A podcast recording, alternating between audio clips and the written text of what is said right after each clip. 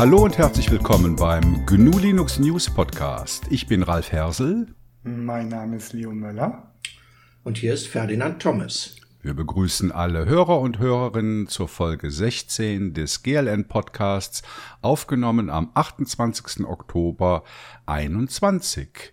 Ja, und wir sind auch wieder in der Originalbesetzung da. Der Ferdinand ist dabei, die Leo ist dabei. Äh, leider der Nils nicht mehr. Der hat sich nämlich entschieden, dass er äh, ja da nicht ständig absagen muss, weil er keine Zeit hat und so. Und deshalb hat er gesagt, dann macht er lieber nicht mehr mit, statt uns dann ab und zu zu versetzen. Das respektieren wir an der Stelle nochmal. Herzlichen Dank an den Nils für die Folgen, wo er mitgemacht hat. Ähm, gibt aber auch einige neue. Ihr wisst noch aus der letzten Folge, da war unser Community Manager oder Moderator, der Dennis, mit dabei, kurz eingesprungen. Der Joel äh, hält sich auch noch im Hintergrund und scharrt mit den Hufen, würde gern mal mitsprechen. Also wir können uns eigentlich nicht über Podcast-Sprechermangel beklagen. Ähm, ja, ich weiß, beim Ferdi ist auch wieder einiges gelaufen. Erzähl doch mal. Naja, unter anderem kommt am Montag mein, äh, mein Librem 5 Smartphone an. Was du vor zwei Jahren bestellt hast. Nein, vor, vor vier Jahren. Die Mail, dass es geliefert wird, kam auf den Tag vier Jahre nach der Bestellung. ja, ansonsten, ja, steht demnächst ein Umzug an und äh, ja, es geht ziemlich hoch her im Moment. Wenig Zeit für irgendwas und äh, alles muss irgendwie reingequetscht werden. Aber so ist es manchmal. Geht's denn jetzt wenigstens mal raus aus der Stadt oder bleibst du? Es Berlin? geht raus aus Berlin. Yeah. Ähm, aus mehreren Gründen. Berlin ist nicht mehr schön zum Leben für mich. Es ist zu aggressiv, äh, schmutzig, nicht mehr, nicht mehr lebenswert für mich. Und jetzt geht's aufs Land? Jetzt geht's nach Brandenburg, ja. Ah. Richtig aufs Land. 80 Kilometer außerhalb versuchen wir erstmal was zu finden. Wunderbar. Und der Umzug findet der noch dieses Jahr statt? Das weiß ich noch nicht. Wir haben noch keine Wohnung. Am Montag entscheidet sich, ob wir die Wohnung, die wir wirklich haben wollen, auch kriegen. Mit Wasserzugang und sowas. Ganz nett. Schauen wir mal. Hauptsache schnelles Internet. Äh, die haben 250 Mbit. Ja, das ist äh, in kleinen Städtchen, da ist halt äh, archäologisch einiges zugange und die wollen da nicht unbedingt buddeln. Deswegen wird es da erstmal nicht mehr geben. Aber das reicht. Und Leo, wie geht's dir? Ja, soweit gut. Wir hatten ja jetzt einen Vortrag auf dem Linux Day im Dornbirn. Der ist dieses Jahr äh, auch wieder nur online durchgeführt worden. Ähm, aber war trotzdem nett. Ähm, viele Leute dabei. Ich konnte mal so ein bisschen Hintergrund erzählen zu unserem Projekt und was da so alles läuft, was gut läuft, was vielleicht auch nicht so gut läuft und haben dann auch Feedback gekommen, bekommen, auch ähm, vom Toddy, den kennen die einen oder anderen, der wird aus der Ubuntu Community, äh, ob wir eventuell die Kategorien auch als RSS-Feed veröffentlichen könnten und da hat jetzt der Tim, eines unserer neuesten Community-Mitglieder, sich direkt ans Werk gemacht und ein neues Plugin für unser CMS programmiert, mit dem das dann in Zukunft auch möglich sein wird. Mhm. Ja, da sind wir auch schon mitten im Feedback drin. Äh, wir haben ein bisschen Feedback. Also erstens mal möchte ich mich natürlich für die Spendeneingänge äh, bedanken. Da kommen ab und zu immer wieder neue dazu und herzlichen Dank auch an die Dauerspender, die uns da jeden Monat einen Betrag einwerfen, damit wir die Infrastruktur bezahlen können. Wir haben auch jetzt was Neues, also beziehungsweise Leo hat das aufgetan. Es gibt nämlich GNU Linux T-Shirts. Äh, wir haben äh, bei uns auf der Webpage, ich glaube unter Mitmachen haben wir einen Link dazu und in den Show Notes findet ihr auch einen Link. Äh, die T-Shirts gibt's bei Etsy, also beim Etsy-Portal. Und äh, das sind ganz normale T-Shirts, die es aber in, ich weiß nicht, 15 verschiedenen Farben gibt. Und wir haben das so gemacht, dass da kein Text drauf steht, sondern dass man nur unser Logo, also das GNU und den Tux da drauf hat. ähm, damit es möglichst viele Leute anspricht. Die T-Shirts äh, haben eine gute Baumwollqualität, sind äh, auch preisgünstig, kosten was? 23 Euro. Mhm, 23 Euro und sind ökologisch fair hergestellt. Der Druck ist auch nachhaltig. Da haben wir viel Wert drauf gelegt und ja, ist auf jeden Fall ein schönes äh, Weihnachtsgeschenk an sich selbst. Mhm. Genau, jetzt ist ja die richtige Jahreszeit, um T-Shirts einzukaufen. Kann man auch auf den Pullover tragen. ja. Drüber. Und ähm, also wenn ihr, wenn ihr eins kauft, dann unterstützt ihr uns mit, ich glaube, sechs Euro pro T-Shirt, ne? Neun Euro tatsächlich. Äh, neun Franken, ja, also so. Ja, so in der Größenordnung. Also das ähm, ist ein schöner Beitrag, den ihr zur Unterstützung von uns leisten könnt. Und ihr habt ein schönes T-Shirt. Findet ihr den Link findet ihr übrigens beim äh, Punkt Unterstützen. Mhm. Und in den Show Notes dann. Und in den Show Notes. Jo. Äh, dann, was haben wir noch gemacht? Wir haben wieder ein Gewinnspiel am Laufen, was zum Ausstrahlungsdatum, also 1. November von dieser Folge dann auch endet. Ähm, da ging es darum, dass man per Bash-Script oder Python einen Text in ein Bild hinein generieren soll. Und da haben wir mittlerweile auch ein paar Einsendungen bekommen, verschiedene Lösungen, äh, eine in Python und Bash-Lösungen gibt es. Und das werden wir dann äh, Anfang November uns anschauen und dann ein äh, Gewinner auslosen. Oder nicht auslosen, einen Gewinner bestimmen. Äh, wer das am schönsten oder am originellsten gemacht hat, bin ich mal gespannt. Also ich habe mir die Einsendung jetzt noch gar nicht so genau ange, angeguckt.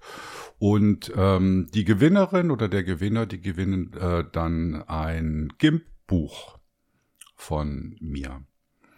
Ähm, genau. Äh, Leo hat schon erzählt, Vortrag auf dem Linux Day ist gelaufen. Jetzt, äh, wann ist das? Morgen findet in der Schweiz die DINACON statt. Ist eine Veranstaltung für digitale Nachhaltigkeit und die verleihen auch jedes Jahr ein Award in verschiedenen Kategorie, Kategorien. Und GNU Linux CH hat sich da beworben und ist auf der Shortlist gelandet. Äh, also wir kandidieren da in der Kategorie Open Community. Und äh, ich werde da morgen auch eine kurze Rede halten äh, bei der DINACON und bin mal gespannt, ob wir den Award gewinnen oder nicht. Ihr werdet es dann sicher in einem Artikel erfahren.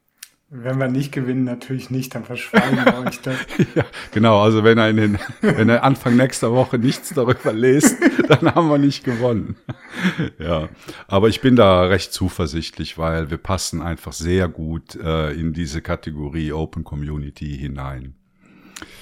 Genau, ja, und dann geht's auch schon los mit unseren Themen. Drei Köpfe, drei Themen und ein Interview. Und den Start macht der Ferdi, der nämlich äh, langjähriger Pro-Linux-Mitschreiber äh, war und dann 2016 die Idee bekam, doch einen eigenen Linux-Blog zu machen, nämlich Linux News.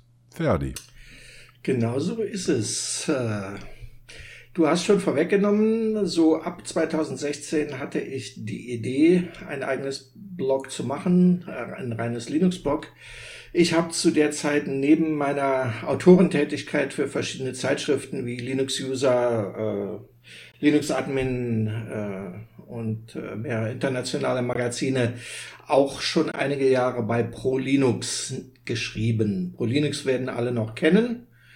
Das war ein äh, das deutsche Linux-Blog überhaupt. Und äh, ja, ich hatte das Bedürfnis, was eigenes zu machen aus verschiedenen Gründen. Einmal ging es mir darum, dass mir Pro Linux von der Aufmachung her eigentlich nie gefallen hat.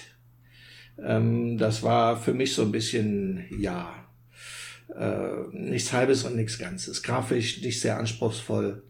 Und äh, auch vom darunterliegenden CMS her ein bisschen eingeschränkt, denn es kam nie dazu, dass das wirklich auf, auf äh, Smartphones zum Beispiel äh, ordentlich lesbar war. Ähm, außerdem hatte ich so langsam das Gefühl, dass die Jungs, die das betreiben, nach über 20 Jahren nicht mehr die rechte Lust haben und dass es da irgendwann mal zu Ende geht. Ja, dem war dann auch so in äh, 2020 Aber vorher habe ich schon mal das Blog gestartet und zwar vier Jahre. Im September, am 1. September sind es vier Jahre, also 1. September 2017 ging das los.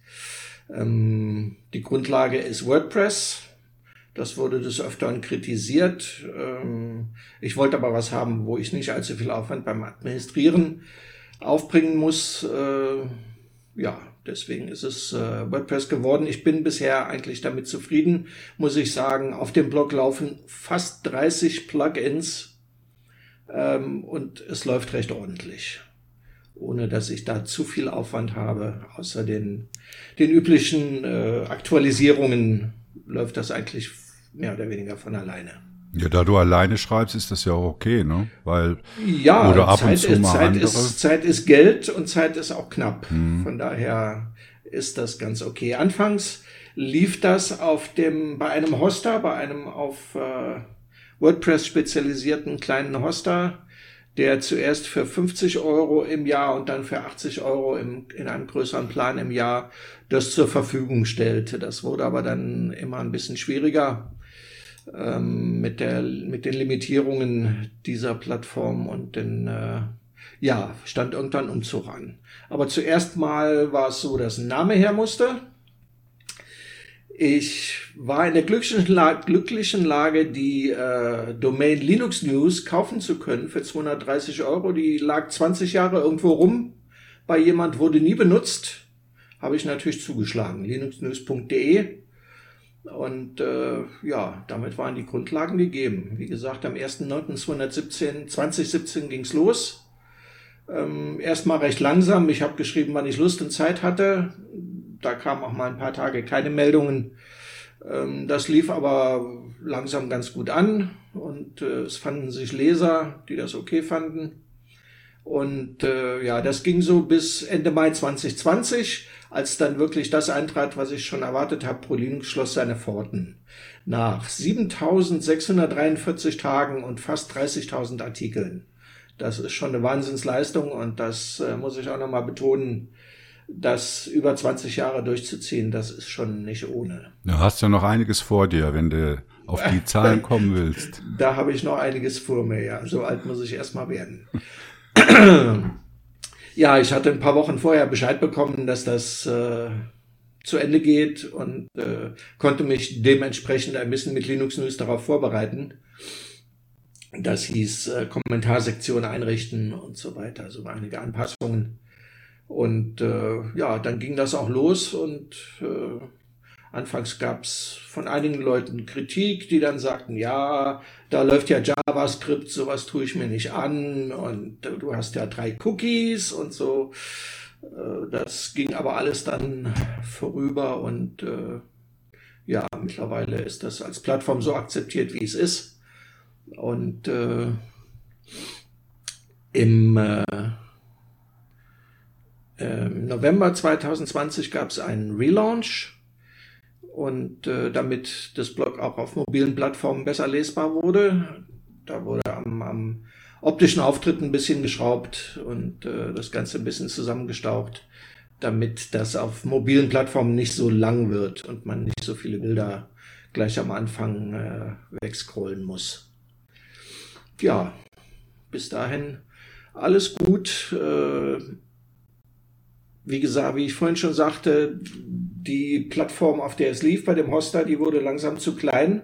Und selbst mit einem weiteren Plan, der dann 110 Euro oder so gekostet hätte im Jahr, was ja immer noch günstig ist, hätte sich aber, hätten sich aber die Limitierungen nicht unbedingt verbessert. Vor allem das PHP Memory Limit äh, ist immer mal wieder negativ aufgefallen. Vor allem bei Sachen wie Matomo, also dieser Plattform, wo man äh, ein bisschen sehen kann, was man denn für, wie viele User man hat und wie viele Zugriffe. Da gab es dann immer mal Probleme. Da stand also ein Umzug an. Das Blog wuchs weiter.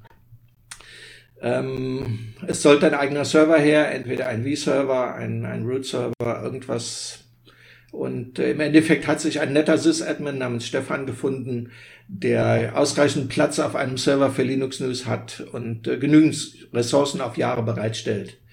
Also anstatt äh, 256 Mbit äh, PHP Memory gibt es jetzt 16 Gigabyte und äh, es hat seitdem auch keine Probleme mehr gegeben. Machst du denn die ähm, technischen Anpassungen selbst oder macht das der Stefan für dich? Da kümmert sich der Stefan drum. Das ist auch ein großer Vorteil. Ähm, die ganze Administration des Servers übernimmt er und äh, trotz seines stressigen Jobs reagiert er sehr schnell und äh, äh, beseitigt eventuelle Probleme, die eigentlich kaum auftauchen, aber es sind halt immer mal irgendwelche Kleinigkeiten, die anzupassen sind und das macht er sehr schnell und da bin ich sehr froh drum und äh, fühle mich in dieser Konstellation sehr gut aufgehoben. Ähm, nach vier Jahren sind ungefähr 1750 Beiträge veröffentlicht worden. Dabei sind ungefähr 50 von anderen Autoren, der Rest ist von mir. Das könnte sich auf alle Fälle noch verbessern. Das heißt, ich freue mich also immer wieder über Beiträge aus der Community. Ich hatte ja letztens mal so eine kleine Serie gemacht, äh, wo Leute ihren Weg zu Linux skizzieren konnten was äh, sehr gut angenommen wurde und äh, gezeigt hat, dass viele Leute ganz gut schreiben können und äh, die können gerne mal mal wieder vorbeikommen und was beitragen. 11.000 Kommentare gibt's mittlerweile. Das ist, denke ich, auch ein ganz gutes Zeichen. Äh, wobei es da auch natürlich ein paar Trolls gibt. Die gibt's überall. Aber im Großen und Ganzen läuft das ganz harmonisch und, und äh, gut ab. Ja, Pläne für die Zukunft gibt's eigentlich insofern nicht direkt, dass ich einfach auf weitere, weiteres Wachstum hoffe und äh, weitere Bekanntheit anstrebe. Und äh, im Moment liegen die, äh, die Zugriffe so bei 4.000 bis 5.000 pro Tag. Mhm. Ja, also, das war's soweit, was Linux News angeht. Also 11.000 Kommentare finde ich jetzt ziemlich bemerkenswert, oder? Ja. Also wenn ja. ich das mal vergleichen darf, ich meine die 1750 Beiträge, Leo, sagt dir die Zahl was? Was soll, ja, achso, ob wir das jetzt, wir haben das, das gleiche in das einem ist, Jahr gerissen. nee, in anderthalb. Aber das ist so ziemlich genau die Anzahl der Beiträge, die bei GNU Linux CH in, in anderthalb Jahren erschienen sind, aber 11.000 Kommentare, das ist ja Wahnsinn. Ja, aber das ist natürlich, weil der Ferdinand viel weniger moderiert als wir. Also das Niveau der Kommentare würden wir nicht tolerieren bei uns. Hm. Definitiv nicht. Also da sind wir viel strikter. Hast du da viel Arbeit mit, mit äh, Kommentarmoderation, Ferdi? Hm. Zeitweise laufen Sachen aus dem Ruder. Das sind aber immer die gleichen Leute und äh, ja, wenn sich das nicht bessert, muss ich da Maßnahmen ergreifen. Das heißt, erste Maßnahme wäre, äh, Kommentare nur noch von angemeldeten äh, Usern oder Lesern zuzulassen. Will ich nicht unbedingt machen. Ich will möglichst wenig eingreifen. Ich will nichts zensieren. Und äh, ja, es ist ein Balanceakt, muss man schauen, ob es besser wird. So, ja, ja wenn es schlimmer wird, ähm, muss ich entscheiden, ob ich was, was ich tue. Aber das war bei Proli, also ich denke mal, dein, äh, dein Kommentarniveau ist einfach eins zu eins vom PL weitergezogen worden. Die haben nee, auch das, so viel nein, das, das stimmt nicht. Das Kommentarniveau bei ProLinux, das Kommentar, das Kommentarniveau bei ProLinux war wesentlich niedriger. Okay. Und da gab es gar keine Moderation. Die ah, doch, das, die haben schon ein paar Mal was gelöscht, wenn es wirklich die unter die Gürtellinie ging wahrscheinlich. Das verstehe, löschen verstehe ich nicht unbedingt unter Moderation. Ähm, die haben, die haben nicht, die haben selbst nie irgendwas geschrieben in den Kommentaren. Oder das so stimmt, gut wie ja. nie. Ah. Gelöscht wurde, klar. Es wurden Leute gesperrt. Ähm, ja, das, was, stimmt. das ist schwierig, ja. Also das, das Niveau war da, war da wesentlich schlimmer. Okay. Nach meinem Empfinden. Mhm. Ist natürlich subjektiv. Ja, das ist immer so. Aber es ist eine tolle Leistung, also was du da jetzt in den vier Jahren schon mehr oder weniger alleine auf die Beine gestellt hast, ist schon äh, bemerkenswert und das ist natürlich auch für uns quasi als, äh, sage ich mal, Parallelplattform äh, ganz toll, dass noch was, äh, dass quasi das äh, Ökosystem rund um um Linux äh, Artikel, News und so weiter auch äh, irgendwo lebendig ist und, äh, und dass da auch viel passiert. Und ich finde das, das, eben ganz absolut, wichtig. Ja. Das ist absolut wichtig, ja. Und ich finde es gut, dass wir beide nicht das Gleiche machen. ähm, sondern dass wir ein bisschen in verschiedene Richtungen gehen. Ich schreibe es eher alleine. Ihr seid eine, eine Community-Plattform. Äh, ich freue mich auch über, über andere Beiträge, aber es ist halt, meins ist halt eher ein reines Blog für News und Artikel und ihr seid da ein bisschen breiter aufgestellt. Und äh, von daher finde ich das ganz gut. Und äh, wenn ist es besser, zwei oder noch mehr Plattformen zu haben. Ja, ich finde das auch gut, weil ich sag mal, die, die, die interessierte Öffentlichkeit ist eigentlich groß genug. Und äh, wir haben das ja auch gemerkt, als ProLinux CH dann äh, zugemacht ProLinux CH. Äh, ProLinux CH. Alles in die Schweiz. Annektiert. Das, Der große Kanton. Ja, dass es danach dann halt äh, zwei Plattformen gab, äh, Ferdis und, und unsere. Und wir haben dann auch ziemlich schnell das Gespräch mit dem Ferdinand gesucht und haben gesagt, ja komm, oder? Wir, wir ergänzen uns hier gut und das machen wir zusammen und wir machen zusammen den Podcast. Ähm, ja, und das hat sich ja auch bewährt, oder? Wir gucken auch, wenn wir Artikel schreiben. Also ich gucke dann halt immer auch bei, bei linuxnews.de, hat der Ferdi schon drüber geschrieben. Äh, manchmal im Eifer des Gefechtes passiert es, dass wir über die gleichen Sachen schreiben. Äh, aber meistens. Das ist, nicht, das ist nicht nur der Eifer des Gefechts. Es gibt einfach Sachen, die ich standardmäßig mache ne, und auch weiter verfolge. Wenn ihr die dann auch macht, dann ist das halt so. Ähm, das ist einfach so. Also bestimmte ja, Sachen. Und wir betrachten es ja auch immer noch mal aus ein bisschen anderen Blickwinkel und so ja. weiter. Also da. Also es ist ja kein Abschreiben. Nein, nein, nein. Das, also sowas würden wir sowieso nicht machen. Von daher ist das, ist das vollkommen in Ordnung, wenn sich das auch mal überschneidet und mal ist der eine schneller und mal der andere. Ähm, wie gesagt, bestimmte Sachen mache ich halt standardmäßig immer. Ja. Nee, du machst das gut. Und ja. äh, Ferdi, ich wünsche dir einfach, dass es äh, weiterhin gut rollt. Danke dir. Das, das hört sich wie eine Überleitung an. ja, ja. Eine ganz, eine ganz flache Überleitung, aber dafür bin ich ja bekannt. Ähm, eigentlich wollte ich äh, über ein ganz anderes Thema sprechen, nämlich das Metaversum. Da wurde ich aber von äh, Ferdinand und noch mehr von Leo ausgebremst. Da wollten die beiden nicht drüber sprechen, deshalb habe ich das jetzt mal auf die nächste Folge verschoben und deshalb sprechen wir jetzt über Rolling Releases. Ja. Okay, also Rolling Releases. Äh, ich mache erstmal so ein bisschen einen Überblick. Was ist denn das überhaupt? Was gibt's denn da? Und dann können wir darüber diskutieren, äh, ja, was sind denn die Vor- und Nachteile davon? Also, ähm, ja, jeder weiß, was eine Distribution ist, muss ich nicht erklären. Und die Distributionen haben halt verschiedene äh, Release-Modelle, Release-Prinzipien.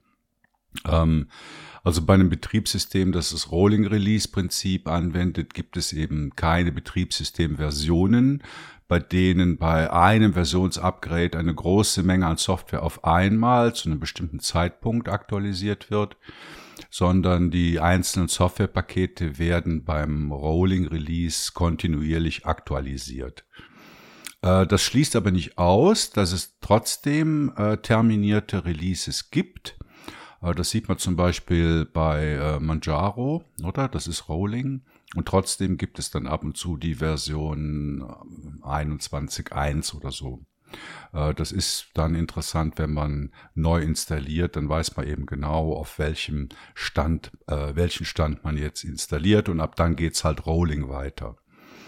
Ähm, genau, also welche äh, Distributionen verwenden Rolling Releases? Ich habe da mal ein paar rausgesucht, also Arch Linux, Manjaro, Void Linux, Gentoo, Paldu, PC Linux OS, Sabayon, Ubuntu Touch, war mir neu, ist aber so, OpenSUSE Tumbleweed, Seduction, Ferdi, äh, oder auch UpToSit, das ist das ehemalige Gibt's das noch? Sidux. Das ist tot, oder? Es gibt es noch. Sidux ist tot. Aptosit gibt es noch. Es, Aptosit gibt's noch. Es gibt aber schon seit Jahren keine, keine Veröffentlichungen mehr. Aber das muss ja bei Rolling auch nicht unbedingt sein. Aber es, Seduction ist ja quasi, ihr habt euch da irgendwie dazu stritten, oder? Ähm, die Geschichte ging bei mir von Knoppix über Sidux, Aptosit zu Seduction. Aber äh, ähm, quasi die Entwickler, irgendwer hat sich doch Mit dem wir hatten, ja, ja, ja, ja. Es gab Streit, äh, wir haben uns nicht mehr vertragen sowohl bei Sidux als dann im Endeffekt auch bei Aptosit, da waren nochmal die gleichen Leute dabei. Und dann haben sich einige Leute dann, vier, fünf Leute zu Seduction zusammengeschlossen und das läuft jetzt seit äh, im zehnten Jahr ohne irgendwelche Probleme, was die Community und die Entwickler angeht. Genau, also das waren ein paar Beispiele für Rolling-Releases. Äh, äh, dann das Gegenteil davon sind halt ähm, getaktete Releases, die nur die Sicherheitsupdates im Rolling-Verfahren ausliefern. Aber wenn man jetzt eine ganz normale Software hat, sagen wir mal LibreOffice, äh, dann sitzt man halt bis zum nächsten getakteten Release auf einer Version von LibreOffice oder was auch immer fest und äh, muss dann halt warten bis zum nächsten Release, bis man das neue Paket bekommt. Wie gesagt, ausgenommen davon sind Sicherheitsupdates, die eigentlich immer im Rolling-Modus ausgeliefert werden. Typische Beispiele für getaktete Releases sind Ubuntu, Fedora, Mint, Pop! OS, Elementary, Zorin, Solus und es gibt noch viele andere. Also ja, das, wobei das ist ja auch äh, interessant, dass dann äh, so Distributionen wie Ubuntu zum Beispiel dann versuchen, das wieder so ein bisschen aufzubrechen, mhm. indem sie dann halt die Applikationen dann halt als Container wie jetzt Ubuntu in dem Fall Snap oder Flatpak bereitstellen, so dass sie dann wiederum zum Beispiel auch auf so einem LTS-Dingen neuere äh, LibreOffice-Versionen installieren kannst, dann per Snap zum Beispiel. Mm, also ich, ich denke, da müssen wir über die Container-Pakete müssen wir dann gleich sowieso nochmal reden, wie die dieses Release-Konzept aufweichen. Ähm, Ubuntu ist äh, eigentlich ein gutes Beispiel. Äh, also ich benutze ja, ich bin ja langjähriger Ubuntu-User gewesen bis in diesem, bis zu diesem Jahr. Früher war das so, es gab halt jedes halbe Jahr gab's ähm, ein neues Release. Man musste also nicht allzu lange warten. Und äh, die Long-Term-Support-Versionen gab's immer alle zwei Jahre. Ich habe das aber früher so empfunden und auch gemacht, dass man eigentlich jedes halbe Jahr äh, dann mitzieht und auf das neue Release geht. Äh, da waren auch die Stabilitäts- und Qualitätsunterschiede nicht so groß. Mittlerweile hat sich das ein bisschen geändert. Also Canonical setzt da ganz stark auf die Qualität bei den LTS-Versionen, weil die eben auch, ich glaube, fünf Jahre supported werden oder noch länger. Und bei diesen Zwischenreleases, also die dann jedes halbe Jahr kommen, merkt man schon, dass die Qualität da deutlich abgenommen hat. Also gutes Beispiel ist das aktuelle Release 2110, was äh, vor zwei Wochen oder so rausgekommen ist von Ubuntu. Also da zerreißen sich die äh, Tech-Podcasts und, und Blogs, die zerreißen sich alle das Maul darüber, dass das ja die schlechteste, äh, der schlechteste Release ever gewesen ist. Ähm, ja, also da muss man halt gucken. Ne? Aber ich würde jetzt äh, Ubuntu äh, sicher mal als getaktetes Release, bei dem man auf die Long-Term-Support-Version warten sollte, betrachten. Jetzt gibt's aber dazwischen noch was anderes. Äh, die, die Sonderrolle stellen die Freeze-Distributionen dar, äh, bei denen es sich meist um einen Entwicklungszweig handelt. Also Beispiele sind äh, Debian SID, Fedora Rawhide, Mandriva Cooker oder Slackware Current. Leo wird mich da sicher korrigieren als äh, langjährige Slackware-Userin, falls das nicht stimmt.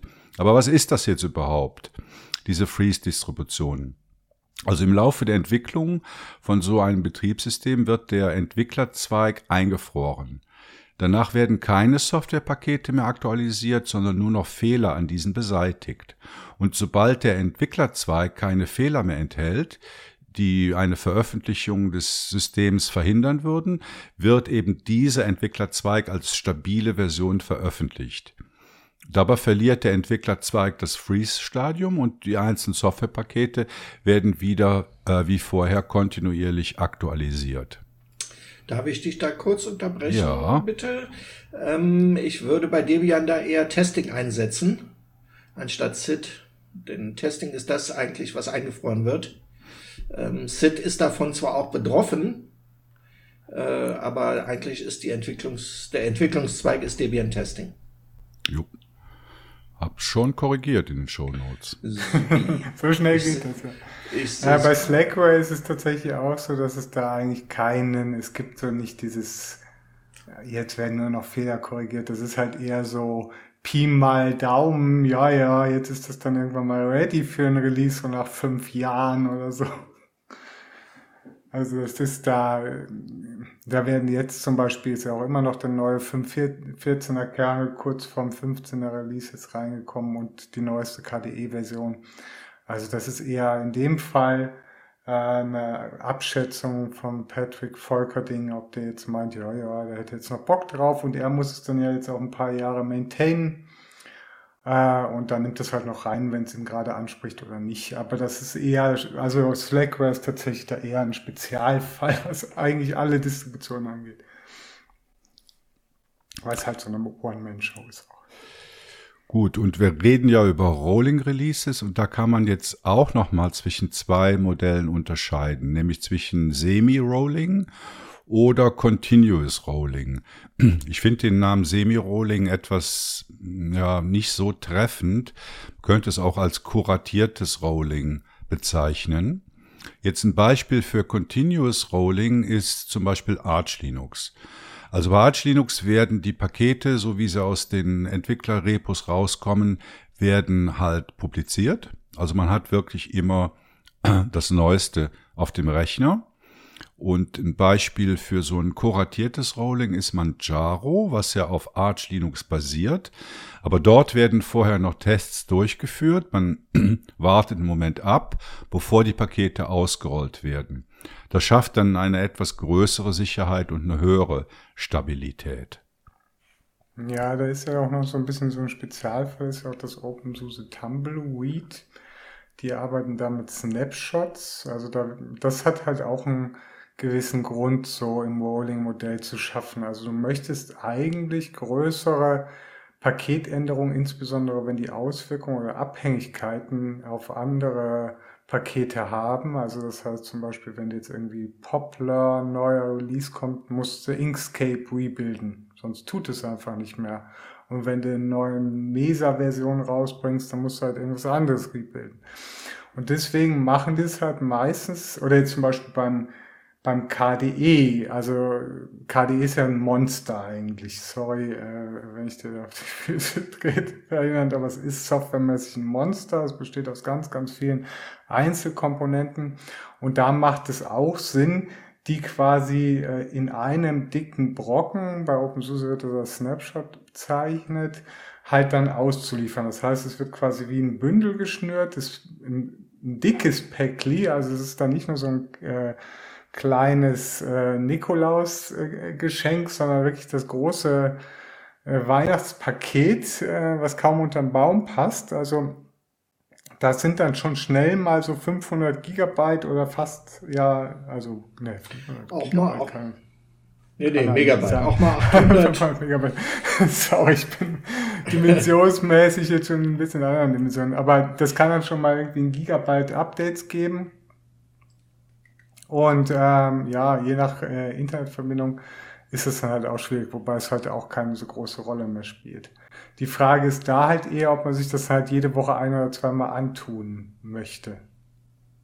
Das muss man halt. Ich tue mir das jeden Tag an. Oder jeden Tag. Ja, also ja. bei Manjaro sind dann aber so die größeren Updates auch in dieser Größenordnung. Genau, weil die ja auch so curated, wie du es gesagt hast, äh, ähm, quasi ausrollen. Also die packen dann auch, wenn es geht, das ist ihnen auch nicht immer gelungen. Also es gab auch schon Fälle, da fehlten dann irgendwelche Päckchen oder wenn nicht rebildet. Und dann wurde bei uns im Help äh, dann rumgejammert, es tut mal wieder was nicht in Manjaro. Und dann liefern sie halt einen Tag später oder zwei Tage später eben den Rebuild von diesem Paket, was dann noch betroffen war, nach. Also das kann auch immer mal vorkommen. Das ist bei euch, sagt schon wahrscheinlich auch ähnlich.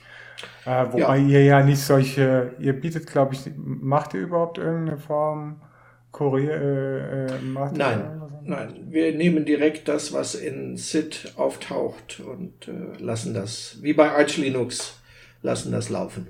Okay. einfach mit Hinweisen dann im Forum, ach, im Moment vielleicht mal nicht updaten. Wenn, oder? wenn mal was, wenn mal was kaputt ist, was nicht mehr allzu oft vorkommt, muss ich wirklich sagen, über die Jahre hat sich das enorm gebessert. Äh, dann gibt's eine Warnung im Forum, dass man die Füße stillhalten soll, ein, zwei Tage und dann geht das wieder. Wenn was kaputt geht, versuchen wir das selber zu beheben, wenn die, wenn Debian nicht schnell genug reagiert. Ansonsten äh, muss man halt auch schon mal auf eine Debian-Lösung warten. Oder ansonsten zieht ihr dann von Experimental ein Paket nach und publiziert es dann in eure Repos, oder? Kommt schon mal vor, äh, eher ungern. Wir wollen uns keine Sachen ans Bein binden, die wir dann länger pflegen müssen. Dafür ah, haben wir nicht die ah, Kapazitäten. Ähm, von daher nicht so gerne, nur wenn es sein muss. Okay, also jetzt haben wir mal äh, drüber gesprochen, was ist, was gibt's denn für verschiedene Modelle, auch noch unterschieden, was es bei den Rolling Releases für Unterschiede gibt. Und jetzt äh, können wir mal über die Vor- und Nachteile sprechen. Also ich habe das mal ein bisschen zusammengefasst. Also Rolling, also richtig Rolling bietet halt immer die aktuellste Software. Dafür hat man halt ein größeres Risiko, was man eingeht. Dann diese abgeschwächte Variante, also das kuratierte oder Semi-Rolling, da hat man auch aktuelle Software, die etwas abgehangener ist. Da reden wir eigentlich nur von Tagen oder Wochen. Ist vielleicht etwas äh, besser getestet. Also man hat ein etwas geringeres Risiko für Probleme. Und dann die äh, normalen getakteten, insbesondere die Long-Term-Support-Version, da hat man halt äh, ja, ein bis zwei Jahre lang Ruhe, muss dann äh, nichts, nicht fürchten, dass irgendwas bricht. Die Software ist natürlich nicht mehr aktuell und die Sicherheitsupdates kommen aber trotzdem kontinuierlich in einem Rolling-Modell. Jetzt ähm, das Versprechen bei einem Rolling-Release ist es ja, dass man nie mehr installieren muss. Äh, seht ihr das so? Ich habe da noch zu wenig Erfahrung, weil ich benutze erst seit einem halben Jahr Manjaro auf meinem Desktop-PC. Äh, ja, wie ist das? Muss man nie mehr installieren? Also wenn man es kaputt macht. beyond repair sozusagen, muss man natürlich neu installieren. Ähm, ansonsten theoretisch wirklich nicht. Das heißt, wenn du dir eine Rolling Release äh, Distribution antust, solltest du am besten das äh, Packaging System gut beherrschen. Am besten auf der Kommandozeile. Dann sind schon mal die Voraussetzungen gegeben, dass man damit sehr, sehr lange mit einer äh, Installation auskommt. Also wir haben Leute bei uns im, im IRC, die seit 10, 12, 13 Jahren nicht neu installiert haben. Bei mir ist das aus beruflichen Gründen anders. Äh, ich habe sowas Altes nicht mehr. Aber es geht tatsächlich.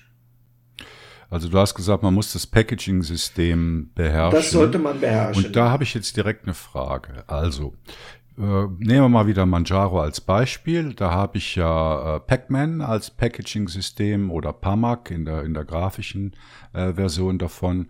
Und das Ding kommt halt, ja, so alle paar Tage oder einmal in der Woche daher mit den neuen Paketen, zeigt mir die an, zeigt mir auch die Abhängigkeiten an und ich kann mir das alles durchlesen und angucken und schlussendlich sage ich, ja, installiere. Also was ist jetzt genau der Punkt bei Packaging-System kennen?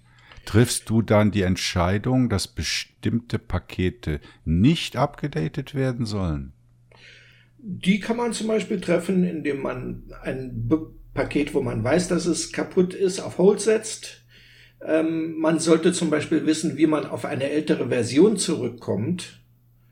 Das sind so ganz wichtige Sachen.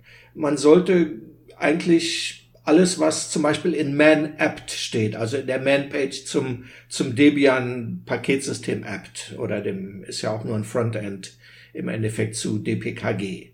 Ähm, da sollte man schon die meisten Befehle aus dem FF kennen, wissen, was sie tun und sie auch einsetzen können auf einem, im Terminal, falls zum Beispiel man mal nicht in seine grafische Oberfläche kommt. Ähm, kommt alles nicht so oft vor, aber man sollte die Sachen parat haben. Man sollte insgesamt seinen Paketbestand äh, per Kommandozeile äh, handeln können. In jeglicher Situation im, beim normalen Administrieren als auch im Notfall. dann ist man für ein Rolling Release meiner Meinung nach gut gerüstet. Ist natürlich eine große Herausforderung, insbesondere für äh, Otto Normalanwenderinnen. Also wenn ich bedenke, dass man, ja, was hat man, 1000 bis 2000 Pakete auf so einem Durchschnittssystem, da ist es natürlich schon eine Anforderung, jedes Paket beim Vornamen zu kennen.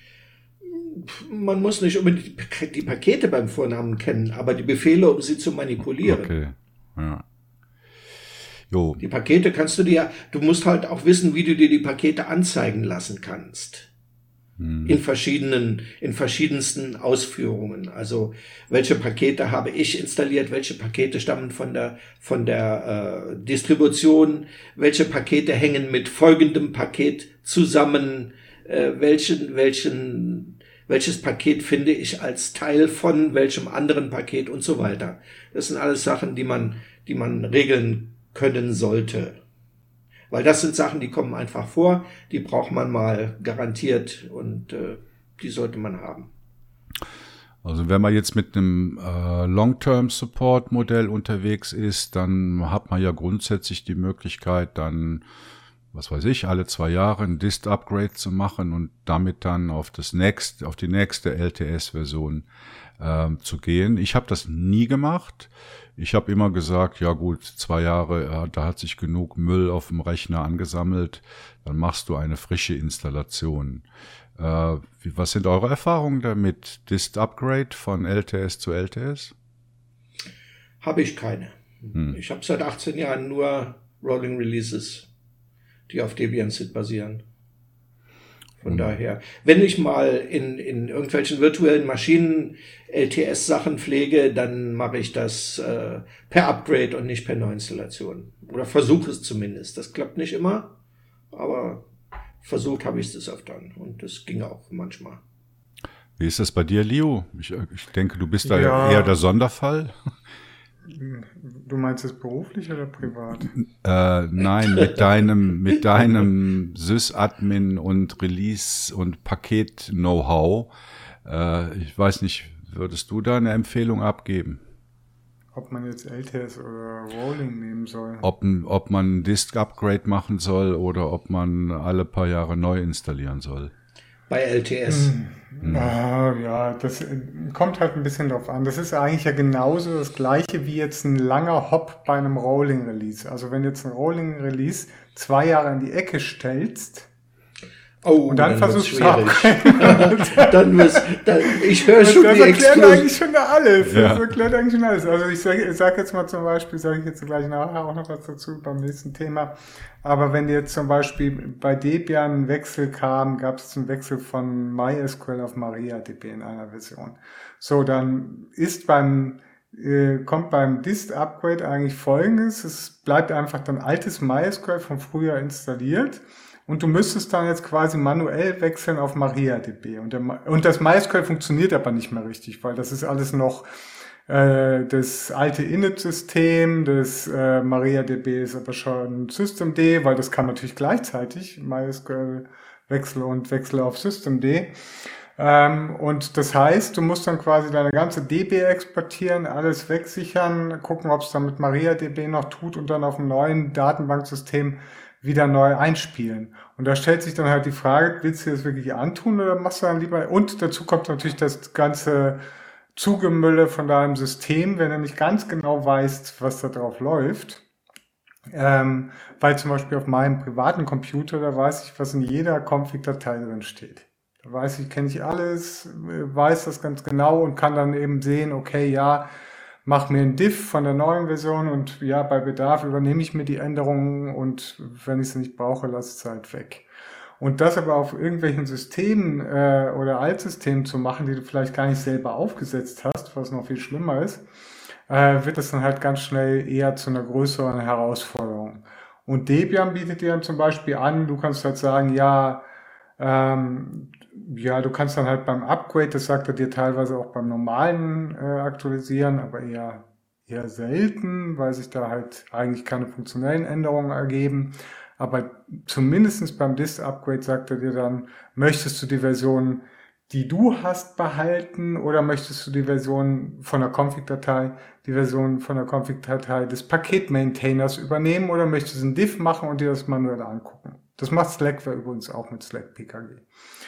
Äh, und dann fängt halt die Hölle eigentlich an, weil wenn du jetzt da irgendein System hast, was vor, was auch vielleicht selber, du selber aufgesetzt hast, vor vier Jahren oder vor zwei Jahren, da weißt du, wenn du das die ganze Zeit in die Ecke gestellt hast, nicht mehr, was du da konfiguriert hast. Konfiguriert hast. Und noch schlimmer ist, wenn es von irgendwem anders konfiguriert wurde. Und dann, wenn du dann sagst, ja, ich übernehme mal halt einfach die Änderungen von den Package Maintainern, kann die halt auch das ganze System kaputt gehen. Wenn du Glück hast, tut's halt noch. Und da stellt sich, da muss man halt wirklich abwägen, machst du ein Upgrade, wenn du jetzt im Serverbereich arbeitest, kann das Sinn machen. Dann empfehle ich halt vorher einen Snapshot zu machen von der VM und sich Zeit zu nehmen, weil sowas dauert auch mal schnell zwei Stunden. Und bei Debian musst du dich zum Beispiel oder äh, auch allen äh, Ubuntu-basierten Distributionen musst du dich halt durchhangeln. Also wenn du jetzt von der Uralt-Version kommst, von Old Old äh, Stable, dann musst du das auf Old Stable und so weiter bis du dann auf der aktuellen Version bist. Ähm, und da äh, fangen die Probleme halt erst richtig an. Hm. Ich denke mal, ein gutes Entscheidungskriterium für Menschen, die sich entscheiden müssen zwischen oder wollen zwischen einer Stable-Distribution und einer Unstable-Distribution, also einem Rolling Release, ist sich die Frage zu stellen, was will ich? Will ich mit dem System einfach nur arbeiten? Ich will browsen, ich will Fotos bearbeiten, ich will dies und das machen, ohne mich jetzt groß damit zu beschäftigen. Dann ist Stable und oder LTS das Richtige. Wenn ich wissen will, was im Keller meiner Linux-Distribution genau passiert, wenn ich was lernen will, wenn ich mich da weiterbilden will, dann ist ein Rolling Release schon das Richtige, weil da wird man teilweise auch schon zum Lernen gezwungen. Ja, und du bist. Wenn man das also, möchte, wenn man das genau, möchte, ist das die richtige Wahl. Fasst eigentlich super zusammen. Also ich installiere zum Beispiel bei meiner Mutter, installiere ich seit traditionsgemäß immer OpenSUSE, aber da installiere ich halt auch immer die Release-Version. Weil sie wäre einfach überfordert, da jede Woche irgendwie ein Gigabyte an Updates zu installieren und dann irgendwelche Fragen. Und dann ist das tatsächlich so, dass aus meiner Sicht eigentlich Manjaro wirklich die einzige Distribution ist, die es hinkriegt, Rolling über ein grafisches Frontend zu realisieren, eben dieses Parmac-Tool. Ähm, weil mit Zypper, mit dieser Zypper-GUI, da kriegst du gar keine Aktualisierung hin. Das kannst vergessen. Du musst auf die Command-Line. Und bei, bei Debian ist es genau das Gleiche. Du landest ja. zwangsläufig auf der Command-Line. Und da willst du einen normalen End-User eigentlich nicht hinkriegen. Wenn das nicht so super einfach ist, dass das Teil über einen Clicky Bunti äh, Paketmanager sich aktualisieren lässt, willst du dann normalen Anwender nicht drauf lassen. Mhm. Also können wir eine Empfehlung aussprechen. Ich habe jetzt hier mal geschrieben, Vorsichtige nehmen eine LTS-Distro und installieren alle paar Jahre neu. Allen anderen empfehle ich ein kuratiertes Rolling-Modell, wie zum Beispiel Manjaro. Ja, das mit dem kuratiert, das ist ich finde das ein bisschen, äh, ja, das ist ja, das ist eine Wortkreation, die hast du jetzt erstmal gebildet. Ja, dann nenn es Semi-Rolling. Ja, das heißt, ich finde kuratiert sogar das bessere Wort, aber äh, ob du jetzt irgendwie das nimmst oder tatsächlich irgendwie einfach ein Rolling-Release nimmst, äh, weil zum Beispiel jedes Paket, was in Slackware landet, das hat sich der Pat irgendwie fünfmal vorher äh, durch den Kopf gehen lassen, ob er es wirklich da in Current reinhauen will. Und er hat es erstmal auf all seinen 30 äh, Maschinen, die vom 486er oder was weiß ich, bis zum aktuellen Computer lang einmal getestet, ob es noch tut. So, und weißt du, es ist, kommt auch ein bisschen auf die Qualität der Paketmaintainer an. Wenn du verantwortungsvolle Paketmaintainer hast, dann brauchst du dieses kuratierte Modell nicht. Ich, ich persönlich bin da ehrlich gesagt gar nicht so ein Fan von. Und ich mag es eigentlich lieber, äh, also äh, Slackware macht es aus meiner Sicht eigentlich am, am besten von allen, weil sie machen es halt, äh, der, äh, also es ist ja nicht nur der Patrick, es sind auch andere da aktiv, aber es ist eigentlich äh, sein Baby sozusagen. Und wenn er jetzt in Current ein KDE-Release reinhaut, dann haut er alle KDE-Pakete da rein. Aber die anderen Sachen plumpsen halt so nach und nach und da kann man jeden Tag, so ähnlich wie bei Debian, kann man jeden Tag mal updaten. Ähm, und auch ein Debian SID, äh, also bei Debian, ich habe da nach, äh, nach Sidux eigentlich diese Debian, äh, für mich gab es nie einen Sinn darin, eine extra Disto zu nehmen für um Debian Sit zu verwenden. Das, ja, das muss, eine, muss man ja auch nicht. Wenn man noch, sein, noch sein System im Griff hat und nicht unbedingt viel Support braucht, muss man das nicht. Genau. Und was ich halt für mich selber, nicht nur, dass ich halt von jeher eigentlich XFCE benutzt, äh, benutze und auch paketiert habe, schon in den 90ern und äh, auch äh, mitentwickelt und so weiter, äh, benutze ich ja traditionsgemäß KDE, aber ich empfehle oder ich, ich behaupte jetzt mal einfach Lachs, dass eine Rolling-Distribution viel weniger Bauchschmerzen macht, wenn du einen leichtgewichtigen Window Manager oder eine leichtgewichtige Desktop-Umgebung verwendest. Da könnte was dran sein. Jo. Fast ein halt, schönes Halte ich mich zwar nicht dran, aber. ja, ja, aber da muss man sich ja auch nicht dran halten. Das ist ja, aber man sollte sich, äh, das ist ja gar keine Kritik, man sollte sich einfach bewusst sein, dass wenn man jetzt so ein äh, äh, Monster wie KDE zum Beispiel verwendet ähm, oder auch GNOME, das kommt, glaube ich, mittlerweile ungefähr aufs Gleiche raus, außer dass KDE ja. sich halt auf Millionen kleine Packli verteilt, wenn man es sauber ja. paketiert.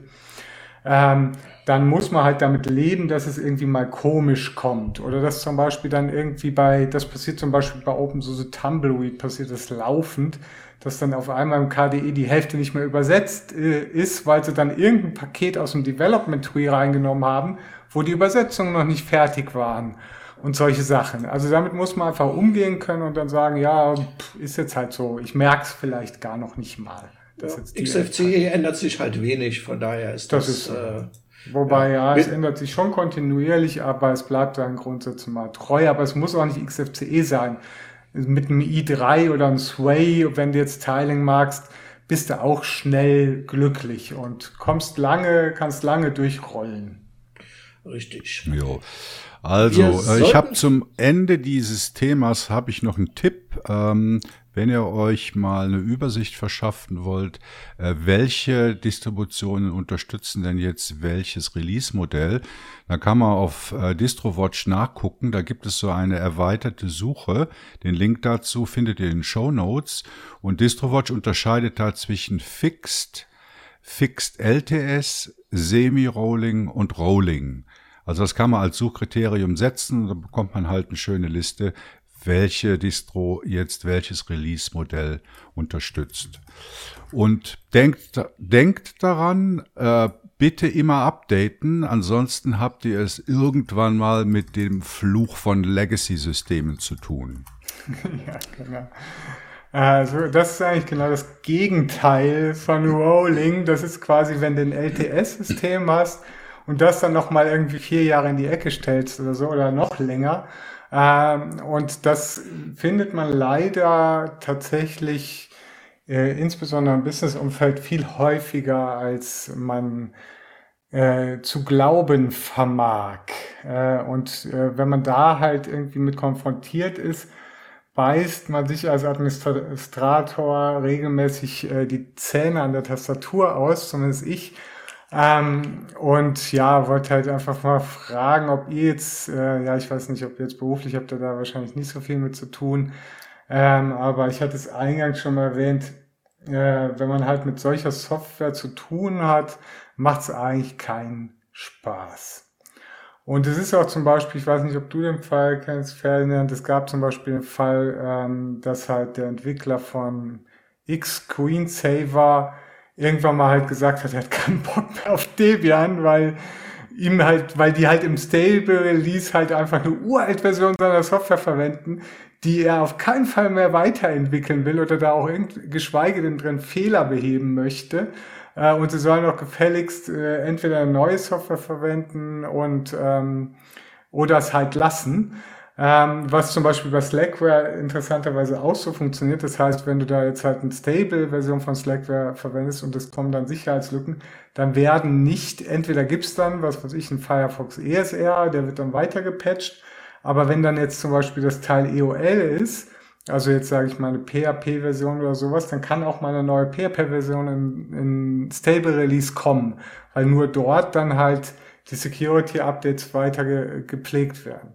Und da ist halt Debian eine ganz große Ausnahme eigentlich, dass die halt hergehen und selber als Distributionsvertrieb, äh, bezeichne ich es mal so, äh, hergehen und dann Sicherheitspatches zurückportieren auf uralt Pakete.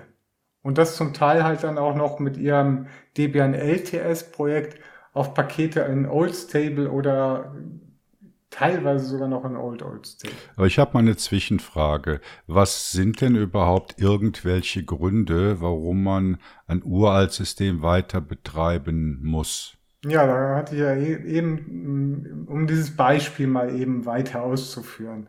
Also es ging jetzt zum Beispiel bei mir äh, auf der Arbeit habe ich dann irgendwie gesagt gekriegt, ja hier hier gibt's noch irgendwie eine eine Webseite und da funktioniert das Zertifikat beziehen mit Let's Encrypt nicht mehr.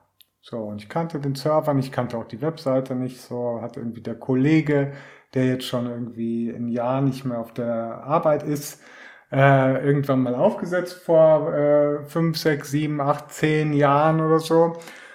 Äh, und habe mir dann erstmal angeguckt, ja, okay, tut nicht mehr. So, dann gehe ich mal, finde ich die Maschine raus, versuche mich einzuloggen, ja, kam rein äh, und sehe dann, okay, ja, guck dann erstmal auf OS-Release oder LSB-Version oder so und sehe dann, okay, es ist ein Debian Jesse, okay. Shit. so, dann schaue ich mal, Debian Jesse, Backports, Repository weg, klar. Archive im, äh, auf Debian Mirrors gibt's das noch. Okay, kann man noch mal nachschauen. Gibt's vielleicht eine neue Version vom Zertbot, weil der Zertbot, der war so alt, dass du damit keine Zertifikate mehr beziehen konntest nach den Änderungen und dem Wegfall. Also der funktionierte einfach nicht mehr. Ich habe da sogar versucht, äh, also natürlich ging erstmal das Root-Zert nicht mehr, was jetzt irgendwann mal, weiß ich nicht, vor einem Monat da abgelaufen ist. Das habe ich dann noch manuell reingehackt. Das ist auch ein bisschen kompliziert auf so alten äh, Systemen, ähm, weil da die OpenSSL-Version zum Teil sogar zu alt ist, um mit den Zertifikaten umzugehen und so weiter. Und das ist halt quasi nur die Spitze des Eisbergs.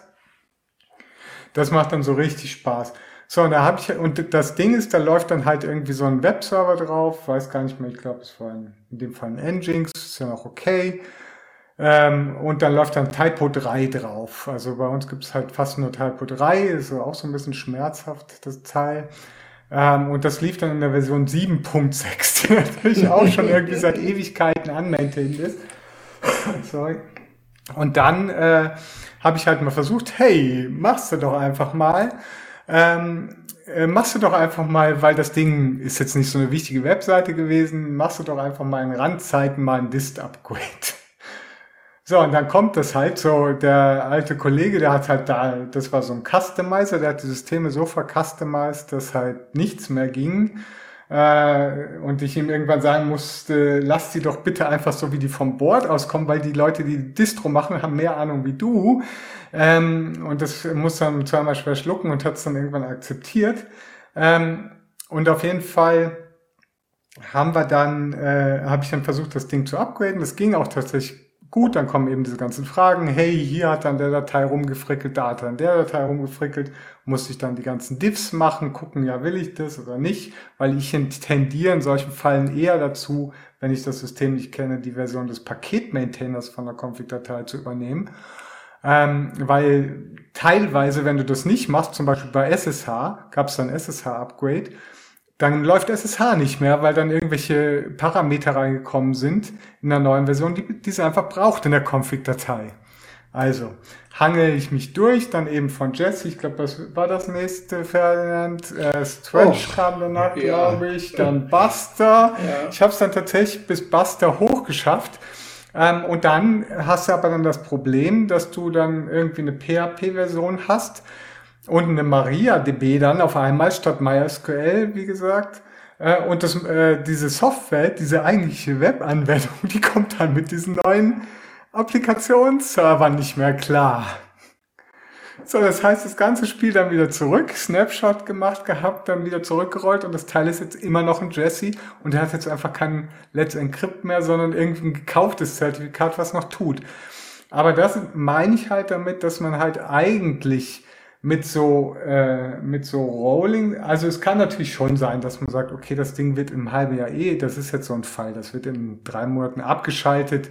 Ja, Da macht jetzt sich kein Webdeveloper mehr die Mühe, das irgendwie auf ein neues Typo zu ziehen. Aber es kann natürlich ähm, äh, so Fälle geben, wo es auf jeden Fall äh, auch länger noch weiterlaufen muss. Und dann wird's halt einfach nervig. Ja. Grundsätzlich ist es halt so, dass in vielen Unternehmen äh, zwei Jahre, drei Jahre, fünf Jahre nicht ausreichen. Ja. Ähm, dafür hat Red Hat dann zehn Jahre und 13 Jahre zum Teil Unterstützung, weil diese Unternehmen einfach von ihren Anforderungen her, von ihren Produktionsabläufen her nicht alle zwei, drei, vier, fünf Jahre äh, Upgrades machen können. Mhm. Das ja, ist einfach halt so. Halt irgendwie sowas, so Software wie jetzt zum Beispiel SAP oder so, die dann immer nur auf irgendein bestimmtes Service Pack, jetzt nicht auf die neueste zertifiziert ist oder Oracle DB, sondern irgendwie zwei Service Packs zurück. Äh, das heißt, du hast dann quasi schon eine Enterprise-Distro und musst dann davon noch eine alte Version einsetzen, damit deine Software läuft. Und das ja, ist Legacy. Und, und, Unternehmen schreiben halt auch einfach eigene Anwendungen, die genau. dann auf eine bestimmte Version festgelegt sind und die müssen sie dann erneuern, wenn sie auf eine neue Version von meinetwegen Debian oder irgendwas anderem umstellen, muss, müssen die wieder umgearbeitet werden. Das ist einfach zu viel Arbeit. Also viele Unternehmen sind einfach daran gebunden, lange Unterstützungszyklen zu fahren. Ja, dann dadurch entsteht halt diese Legacy Software, die dann die von dir eben beschriebenen Probleme äh, mit sich bringt. Das genau. ist halt einfach die so. eigentlich schon Legacy ist, wenn sie wenn, wenn sie veröffentlicht wird. Ja, genau, die schon Legacy ist, wenn sie veröffentlicht. Also das ist bei Debian Stable ja wirklich manchmal so, dass ist die Pakete schon zwei Jahre alt sind, wenn sie wenn Stable veröffentlicht wird. Und dann sind sie am Ende vier Jahre alt, beziehungsweise wenn du das LTS dazu nimmst, äh, sieben Jahre alt. Ne? Das ist, äh, ja, ist halt so. Wie ist denn das aus der Sicht von den Softwareentwicklern zu sehen? Also, wenn ich mir jetzt überlege, ich mache eine Software, oder? Und dann habe ich halt eine kontinuierliche Entwicklung und bringe alle Nase lang neue Versionen heraus. Was ist denn da so Best Practice? Also, wie viele alte Versionen äh, pflege ich noch? Also die Schön. meisten Softwareentwickler pflegen nur ihr neuestes Zeug. Würde ich auch Richtig. so machen. Richtig. Und da kommen jetzt auch wieder äh, Flatpak und Snaps ins Spiel, ähm, wo ich denke, dass wir mal ausführlich drüber reden sollten in einem nächsten Podcast. Denn diese beiden Systeme tragen auch dazu bei, dass sich das Distributionsmodell über die nächsten Jahre gewaltig verändern wird, zumindest bei einigen mhm. Distributionen. Da gibt's interessante Entwicklungen, die wir unbedingt mal aufgreifen sollten. Und um das jetzt noch rund zu machen zum Abschluss, was auch noch ganz interessant ist, ist, dass jetzt quasi äh, auch die Enterprise-Distribution, nämlich Red Hat namentlich mit dem CentOS-Projekt, äh, jetzt auch auf ein Rolling-Release-Modell umstellen. Weil es tatsächlich einfach mehr Sinn macht. Und ich denke, dass jeder, äh, der irgendwie langfristig, also wenn man wirklich ein Akt, ich würde äh, nochmal ganz kurz zurückkommen um das Thema, wer will Rolling und wer will nicht. Ich unterscheide es eher so ein bisschen, bist du ein aktiver Linux-User oder willst du quasi das System als OS einfach nur äh, passiv verwenden, wie jetzt meine Mutter zum Beispiel. Und als aktiver Linux-Benutzer oder als aktiver Betriebssystembenutzer, egal welches Betriebssystem, bin ich der Meinung, dass du früher oder später immer bei Rolling landen wirst. Das würde ich so unterschreiben. Ja. Ja. Und das Passive geht sogar so weit, dass die Leute nicht unbedingt ein Passwort kriegen für Root. Ja, wie, dein, wie vielleicht deine Mutter oder äh, ja, Leute, die hat die man irgendwo auf dem Zettel, wenn er mal. ja, falls du es mal vergisst. Ja, falls ich es mal vergisst. Ich kenne es zum Glück. Also ich stehe genau vor der Herausforderung, weil nächstes Jahr im April ist ja fertig mit der 2004er Ubuntu LTS Version. Das heißt, ich habe da diverse Mütter, Kinder, äh, Familienmitglieder, die auf der 2004 LTS hocken und da weiß ich auch noch nicht, was ich mit denen mache. Also eigentlich hatte ich vor, die dann äh, auf Manjaro zu bringen. Äh, wenn das bei mir, weißt du, der Punkt ist ja auch, ich habe ja auch keine Lust, irgendeine Distribution zu supporten in der Familie, die ich selbst gar nicht mehr laufen habe bei mir. Ja, aber so ein Ubuntu LTS kannst du gut bei der Seite noch supporten, da ändert sich eh nichts dran an dem Teil. Ja, also Außerdem äh, willst du eh immer mal wieder gucken, wie sieht's jetzt bei Ubuntu aus. Also das Problem, was ich dabei sehe, ist, das meinte ich eben mit aktiv benutzen. Wenn du deinen Rechner mindestens, oder sage ich jetzt mal, mindestens dreimal in der Woche startest oder sonst was, oder vielleicht auch mal, wenn du in Ferien bist, vielleicht nicht, aber dann nach zwei Wochen sehnsüchtig zurückkommst und deinen Computer wieder hochfährst und dann auch regelmäßig die Aktualisierung einspielst, dann ist das kein Problem. Die Schwierigkeit entsteht bei einer Rolling-Distribution eben genau dann, wenn du längere Zeit, ich würde mal sagen vier Wochen plus, keine Aktualisierung äh, einspielst, weil die Upgrade-Pfade von den Distributionsentwicklern natürlich immer nur auf dem auf dem Top of the Notch getestet werden. Die gucken sich nur das an, was jetzt heute in dem Augenblick gerade passiert. Die gucken nicht, wie war das System vor vier Wochen und gab es von vor vier Wochen auf heute noch einen Upgrade-Pfad. Interessiert die nicht. Und das willst du nicht bei deiner Familie machen. Das willst du denen nicht antun. Weil das, das sind keine aktiven Linux-User. Ja, das ist bei Seduction auch meine Empfehlung. Vier Wochen maximal äh, wenn es geht, jeden Tag, wenn es nicht geht, einmal die Woche. Das lässt sich noch beherrschen. Nach vier Wochen ist die Menge an Paketen, die aufgelaufen sind, so groß, dass da garantiert einige dabei sind, die sich beißen werden.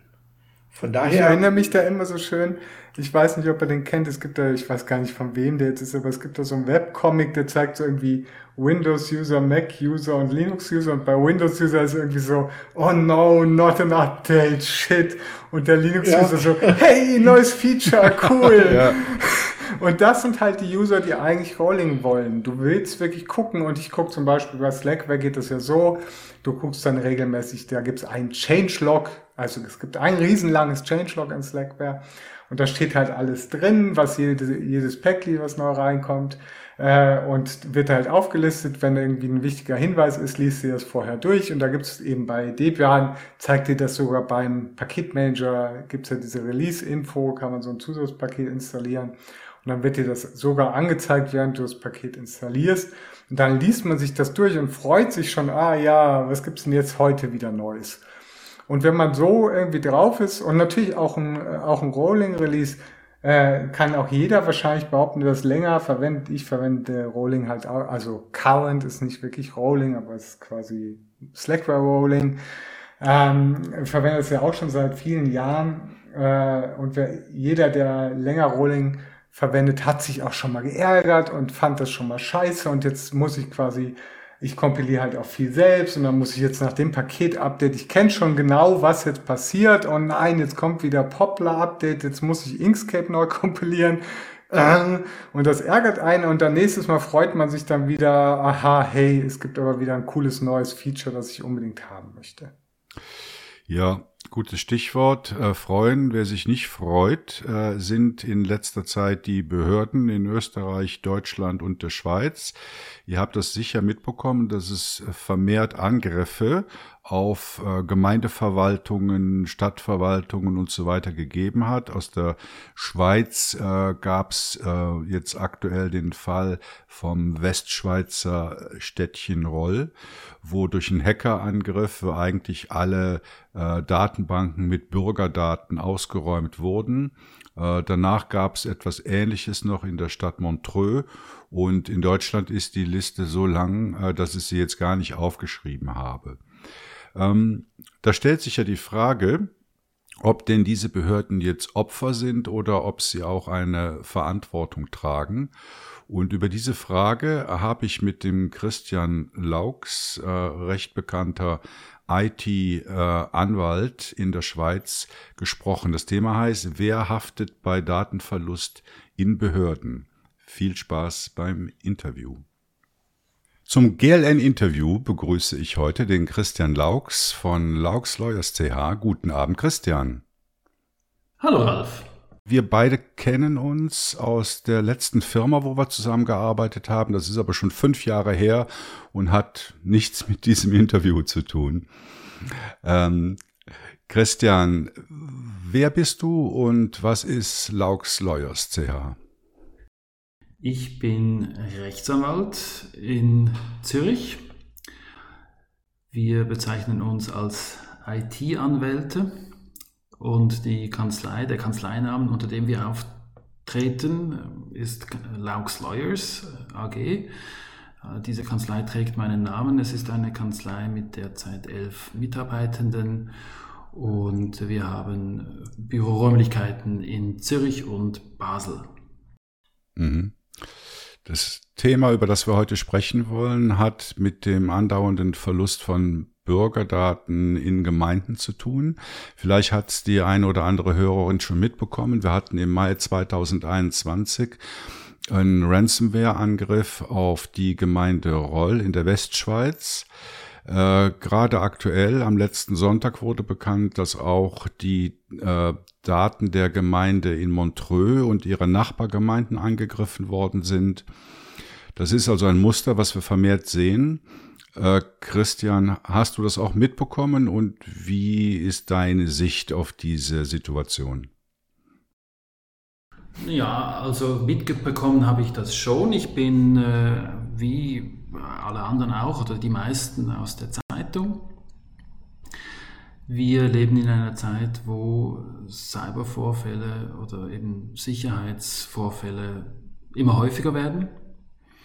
Und das ist die Hauptaufgabe eigentlich für jemanden, der ein System betreibt, dass er eben dass er ein System sicher aufstellt.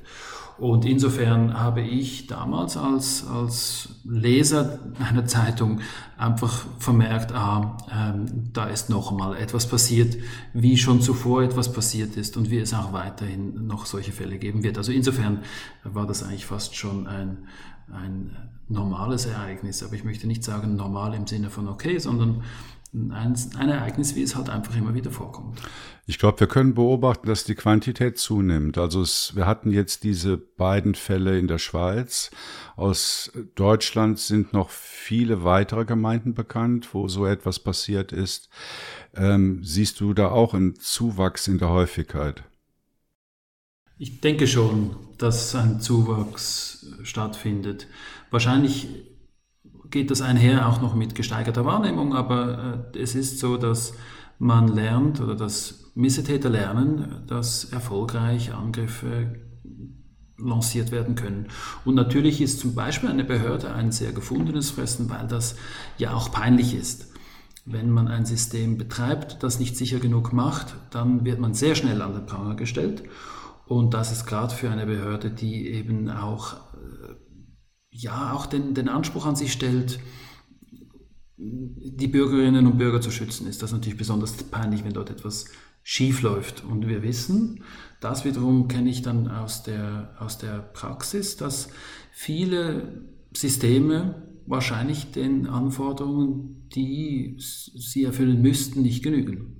Das kann man sicher feststellen. Und damit kommen wir ja auch schon zu des Pudels Kern von, von diesem Interview. Also wenn solche Vorfälle ähm, bekannt werden, dann heißt es ja meistens von den Betroffenen, ja, das war ein Computerproblem, wir sind da angegriffen worden und da kann man nichts machen. Wie ist das denn jetzt aus einer rechtlichen Sicht zu beurteilen? Wer ist da Täter und wer ist Opfer? Hm, wahrscheinlich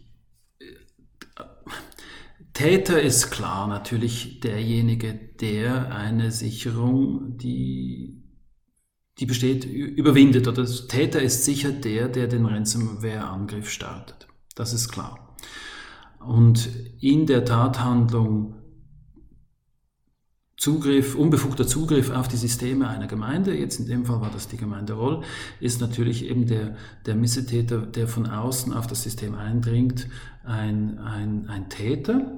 Und zwar deswegen, also nach Schweizer Recht, weil verschiedene, verschiedene Straftatbestände betroffen sein könnten.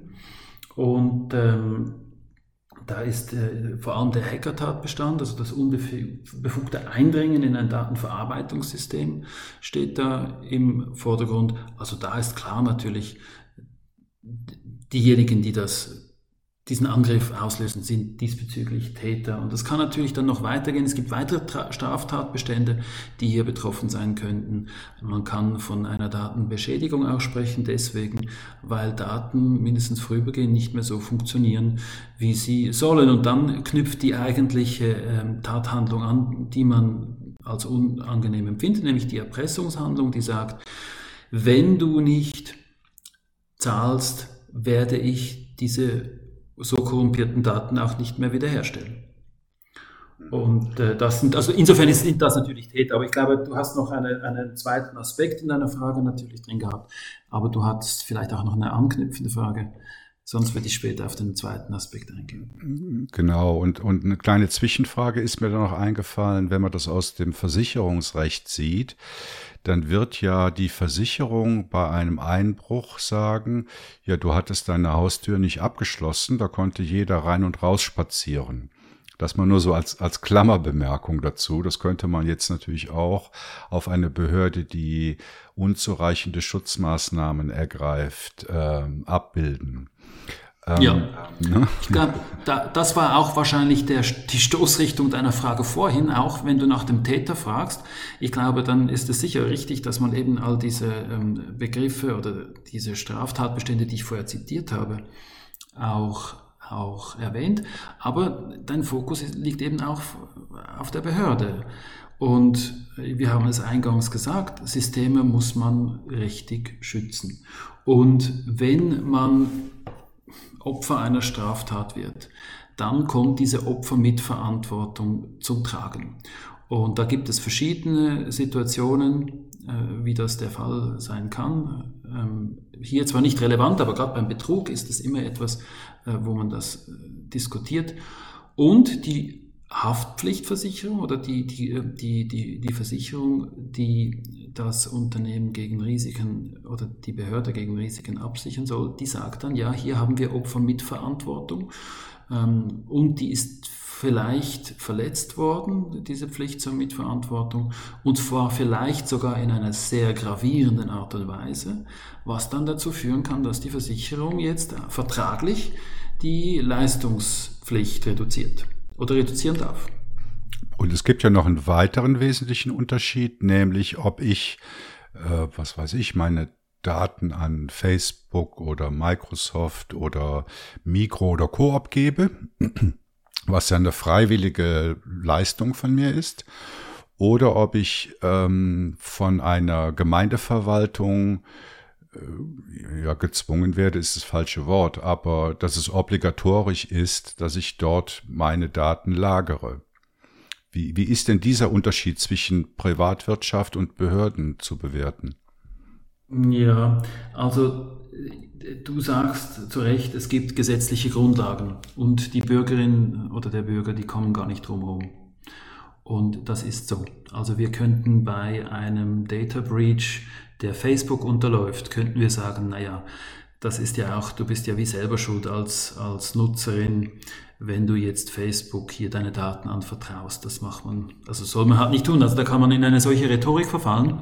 Und diese Rhetorik geht ja nicht bei der Behörde. Warum? Weil eben, wie du es schon sagst, hier eine gesetzliche Pflicht bestand. Und das ist eigentlich ähm, gut, weil den Vorwurf der Nutzerin von Facebook, den finde ich auch deplatziert. Also ähm, das finde ich nicht äh, in Ordnung, wenn man äh, im Nachhinein, also äh, nach Vorliegen eines solchen Vorfalls sagt, ja, du hast halt, das, das hättest du auch nicht tun sollen. Das ist immer so ein bisschen besserwisserisch. Aber es zeigt natürlich jetzt umgekehrt, ähm, bei der, also wenn wir jetzt wechseln den Blick auf die Behörde, dort gibt es gesetzliche Grundlagen, wir kommen nicht drum herum. Steuerrecht zum Beispiel, also die Veranlagung, hier müssen wir unsere Daten abgeben. Und dann erwarten wir dafür, dass die Behörde mit den Daten sorgfältig umgeht. Und es steht auch im Gesetz, die Behörde hat ein Amtsgeheimnis zu wahren zum Beispiel. Und äh, das hat genau diesen Hintergrund, warum dieses, diese Pflicht zum Amtsgeheimnis soll das Funktionieren des Staats absichern, soll das Vertrauen der Bürgerin in den Staat sichern. Und deswegen haben natürlich auch Behörden, wenn etwas passiert, äh, ein Problem. Weil eben doch etwas passiert ist, was nicht hätte passieren sollen. Ist dieses Amtsgeheimnis denn haftungsrechtlich untermauert? Das Amtsgeheimnis ist strafrechtlich untermauert und äh, nicht haftungsrechtlich. Strafrecht ist aber unangenehm natürlich. Also das ist aber ein Unterschied, Haftung und äh, Strafe. Strafrecht sichert eine Pflicht und sozusagen die Keule des Strafrechts, wenn sie denn fällt, die tut ja weh. Und das ist Prävention. Also weil es diese Strafsanktion gibt, erwarten wir, dass Mitarbeitende von Behörden unsere Geheimnisse nicht ausplaudern weil sie ja sonst bestraft würden. Aber das ist der eine Teil. Und der andere Teil ist eben, wenn jemand unsorgfältig wäre und dann ein Schaden entsteht, dann sind wir in einer finanziellen Diskussion drin und das wäre dann Haftung. Okay, also nehmen wir mal an, wir haben jetzt solche Vorfälle wie in Montreux oder in Roll und jetzt sind da halt Bürgerdaten abhanden gekommen und werden schlimmstenfalls äh, verkauft oder auch sogar gegen den Bürger eingesetzt. Stichwort Identitätsdiebstahl. Äh, welche Ansprüche der Bürgerin gegenüber der Behörde gibt es da? Gibt es überhaupt welche oder ist das ein Offizialdelikt? Mhm. Also das was man sagen kann, das Amtsgeheimnis ist strafbar, wenn man Vorsatz hat. Und hier kann man der, den Mitarbeitenden der Behörde keinen Vorsatz nachweisen. Also das wird nicht strafbar sein. Jetzt, wir könnten in Extremfällen eine Strafbarkeit konstruieren, aber da muss man schon sagen, also das ist was sehr da, da müsste man sehr, sehr weit gehen. Also konkret müsste man sagen, die Behörde hat sich so organisiert, dass sie bildlich gesprochen ein Scheunentor wirklich einfach äh, offen lässt. Und das muss dann schon ein, bewusst, ein bewusstes Handeln sein, also obwohl man wusste, dass die Sicherheit ungenügend ist, ähm, hat man ein solches System benutzt. Und dann muss auch noch ein gewisses Bewusstsein für eine Wahrscheinlichkeit der, der, der, der, der Zugriffsverletzung muss auch noch irgendwo vorhanden sein, damit man von Vorsatz reden kann. Und dann, wenn man all das noch beweisen könnte, dann könnte man von einer Strafbarkeit reden. Das wäre der Staatsanwalt.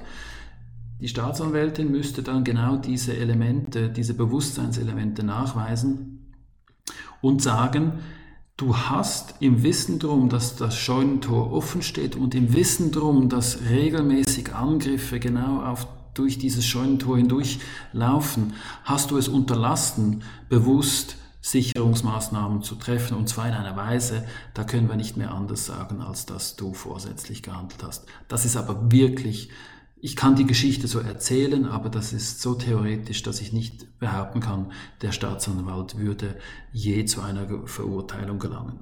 Also das ist nicht wahrscheinlich. Dass hier eine Strafe ausgefällt wird, ist nicht wahrscheinlich. Man kann sich vorstellen, dass ein Straf Staatsanwalt aus Gründen der Disziplinierung einen solchen Vorwurf mal durchexerziert. Es wird wahrscheinlich nicht zu einer Verurteilung kommen, aber nur schon das Strafverfahren an sich wäre sehr, sehr unangenehm, auch reputationsmäßig. Aber das ist wirklich, das hat eine andere Wirkung, aber nicht, es würde nicht zu einer Verurteilung kommen. Das kann man wohl nicht sagen. Okay, also dann haben wir jetzt den Staatsanwalt äh, mal ausgeschlossen. Was ist denn mit der Fahrlässigkeit? Mhm. Wir haben in den, äh, also wir haben jetzt äh, wenn wir von Fahrlässigkeit sprechen, dann haben wir die Strafbarkeit nicht mehr, äh, steht nicht mehr zur Diskussion. Dann könnte man sich noch überlegen, ja, haben wir denn finanzielle Ansprüche, die man irgendwo äh, stellen könnte? Und ähm, da gibt es spezielle Gesetze auf Bundesebene, ebenso wie auf der kantonalen Ebene, ähm, wo man gegen den Bund einerseits oder zum Beispiel äh, gegen den Kanton dann äh, einen finanziellen Anspruch geltend machen könnte. Und das ist aber, da kann man schon, bevor ich jetzt auf die Einzelheiten eingehe, kann man sagen, einen finanziellen Anspruch geltend zu machen, ist sehr schwierig in der Schweiz. also das ist jetzt ein bisschen unbefriedigend, oder? Also ich bin einerseits gesetzlich verpflichtet, meine Daten bei der Gemeindeverwaltung zu deponieren. Andererseits gehe ich jetzt mal davon aus, dass eine gewisse, also dass kein Vorsatz besteht, aber eine gewisse Fahrlässigkeit in der Absicherung der IT-Systeme. Und jetzt, jetzt gehen meine Daten verloren und werden schlimmstenfalls auch gegen mich verwendet. Was soll ich als Bürgerin tun? Mhm. Die Wirkung der Öffentlichkeit ist ziemlich stark. Also ich denke, was ich, die Antwort, die ich jetzt gegeben habe, die befriedigt dich nicht und da habe ich Verständnis für. Und es gibt einen Grund wahrscheinlich, warum die Rechtslage so ist, wie ich sie jetzt geschildert habe. Und zwar deswegen, weil wir einen funktionierenden Staat wollen. Also wenn du als Beamtin oder als, als Mitarbeiterin einer, einer Amtsstelle regelmäßig, ich sage jetzt mal, in die Pfanne gehauen, gehauen werden könntest, dann würde die Behördentätigkeit gelähmt.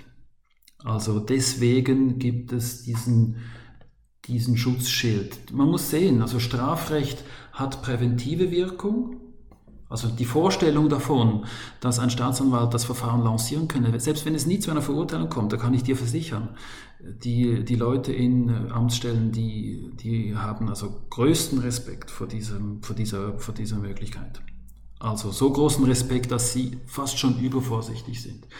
Allerdings, und das finde ich, das muss man hier diskutieren, auf der falschen, am falschen Ort. Also konkret, es gibt jetzt die Diskussion, kann man Cloud-Lösungen nutzen und da werden Datenschutzthemen diskutiert.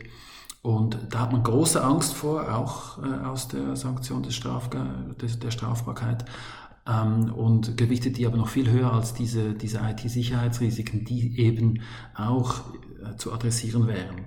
Aber ich möchte damit sagen, man man könnte auf moderne Infrastrukturen wechseln und macht das nicht, weil man Angst hat vor der Strafbarkeit. Damit möchte ich signalisieren, wie wichtig diese Sanktion ist in der präventiven Wirkung.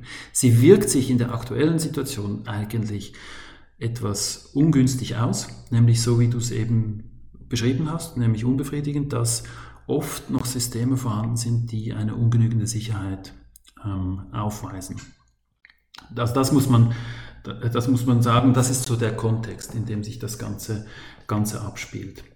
Du sagst unbefriedigend, ich denke, das System funktioniert grundsätzlich, weil wir eben mit diesen Schutzschilden, die ich geschildert habe, auch die, die, die einzelnen Mitarbeitenden äh, schützen und dass die dann handeln können. Ich könnte noch etwas sagen, wie, wie ähm, dass es noch weitere Voraussetzungen gibt, die man erfüllen muss, um einen, einen finanziellen Anspruch ähm, abzu oder zu erhalten. Aber äh, ich würde immer als Fazit am Schluss äh, sagen, in der Schweiz ist es extrem schwierig, Geld zu bekommen, weil so etwas passiert ist. Ja, ich glaube, ums Geld bekommen geht es ja noch nicht mal. Oder es geht eher darum, dass der, der Bürgerin, der sowas jetzt widerfahren ist, daran interessiert ist, dass das zukünftig nicht mehr geschieht und dass negative Auswirkungen eines solchen Datenverlustes, also wie das Stichwort Identitätsdiebstahl oder Steuerdaten werden veröffentlicht, dass diese Informationen nicht von der gleichen Behörde dann wieder gegen den Bürger verwendet werden. Also ich glaube, das ist mehr so die Angst. Es geht gar nicht um, um, um Geld, ne, sondern um, um, wie soll ich, um Heilung. Es geht mehr um Heilung. Mhm. Das ist ein, äh, die, die Heilung ist wahrscheinlich ein Thema, das man über das Datenschutzrecht ähm, wohl noch, noch adressieren könnte. Ähm, noch wichtiger aber scheint mir so die öffentliche Meinung. Du erinnerst dich vielleicht im Mai Größenordnung oder, oder leicht früher war ja diese Stiftung dann in der Diskussion, die ähm, mit, dem, mit dem Impfausweis den elektronisch bereitstellen wollte. Und dort äh, waren dann Sicherheits, war die Sicherheit mutmaßlich ungenügend und dieses Vorhaben wurde dann blockiert und zwar einfach aufgrund einer öffentlichen einer öffentlichen Diskussion, die sehr unangenehm gewirkt hat. Also ich denke, hier diese, diese Öffentlichkeitswirkung, das ist das große, das, die, das ist eine sehr wichtige präventive Wirkung, die man hier, hier hat. Und die Heilung ja, besteht in der Schweiz eigentlich dadurch, also vielleicht muss ich so sagen, müssten wir das Szenario nochmal kurz besprechen, was dir vorschwebt. Aber in der Schweiz gilt das Gesetzmäßigkeitsprinzip und auch hier sind Behörden sehr, sehr genau darauf bedacht. Das zeigt auch wiederum die Beobachtung, die ich mache, wenn ich mit Behörden zusammenarbeite. Die sind sehr darauf bedacht, dass sie keinen Schritt machen, der durch das Gesetz nicht ähm, äh, gedeckt ist, also auf der inneren, auf der internen Seite. Aber wenn Daten abfließen, dann, dann haben wir wahrscheinlich einen, einen, einen Zustand, der dich umtreibt. Und das ist wahrscheinlich der Punkt dort, darauf willst du hinaus. Wie kann ich hier Heilung bekommen? Genau. Mhm. Also das ist der Fall, wo Daten abgeflossen sind.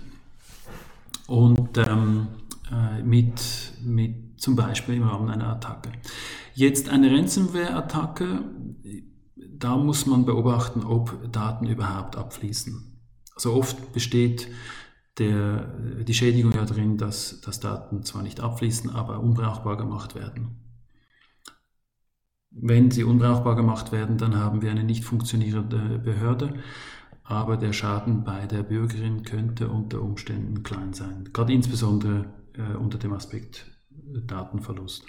Ja gut, es gibt zwei Szenarien, oder? Es gibt mal die Erpressungssituation, das ist das, was du gerade geschildert hast, oder es gibt die Situation der Datenausleitung, um an diese Daten an sich zu kommen, um damit etwas zu machen. Und diese Daten könnten natürlich zu meinem Schaden verwendet werden. Ne, daran habe ich gedacht, als ich über Heilung gesprochen habe, ja. Absolut zu Recht. Diese Fälle wird es geben und diese Fälle werden unmittelbar nicht behoben werden können. Das ist wahrscheinlich die brutale äh, Wahrheit. Ähm, wenn eine Behörde Daten verliert, dann sind diese Daten in fremder Hand, zunächst einmal ohne Nachkontrolle. Und man kann es eigentlich nur so sagen, das wollen wir wirklich nicht. Dieses Szenario wollen wir nicht. Die Wiedergutmachung oder das Beseitigen solcher Daten, das ist ähm, nicht, nicht realistisch. Ich kenne auch keine Fälle, wo eine Behörde dann im Sinne einer, also diesen Daten nachgerannt ist und, und äh, Gelder gezahlt hat, erfolgreich dann, äh, um, um eine Löschung solcher Daten zu erreichen. Das ist theoretisch denkbar, aber nicht, äh, nicht wahrscheinlich. Es gibt vielleicht mal Fälle, wo eine, äh, ein Kriminaldienst involviert wurde. Der hat aber nicht so sehr die, die Löschung solcher Daten dann äh, erzielen können, sondern eher die Folge von, von ähm, Denial of Service Attacks äh, mildern können. Ähm, aber wenn die Daten verloren sind, dann muss man sagen, die sind verloren.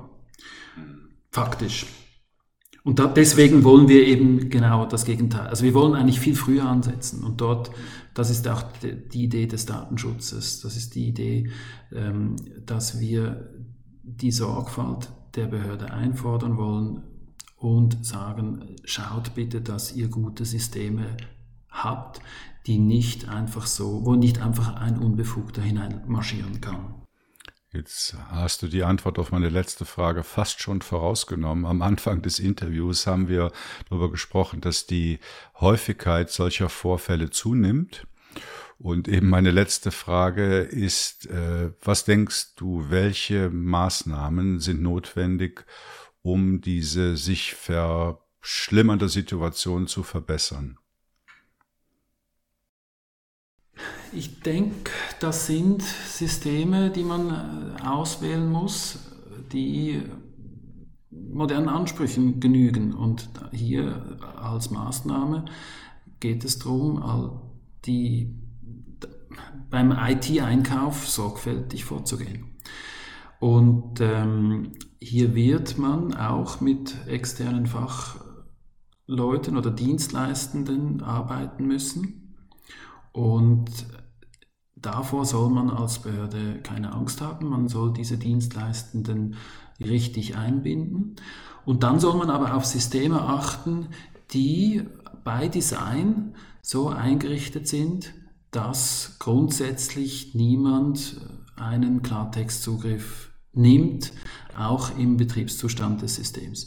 Dann sollen Maßnahmen getroffen werden, die davor schützen, die auch zum Beispiel vor Social Engineering schützen. Das ist ja ein häufiges Problem, dass die Mitarbeitenden bei einer Behörde vielleicht auch mal äh, überrumpelt werden durch eine vertrauenswürdig scheinende Anfrage, aber ähm, äh, eben im Sinne eines Social Engineerings ist diese Anfrage aber vielleicht dann eben nur vorgetäuscht gewesen. Und so kommen dann Daten ähm, aus dem System heraus. Und hier kann Technik unterstützen, damit Mitarbeitende auf solche Anfragen nicht hineinfallen.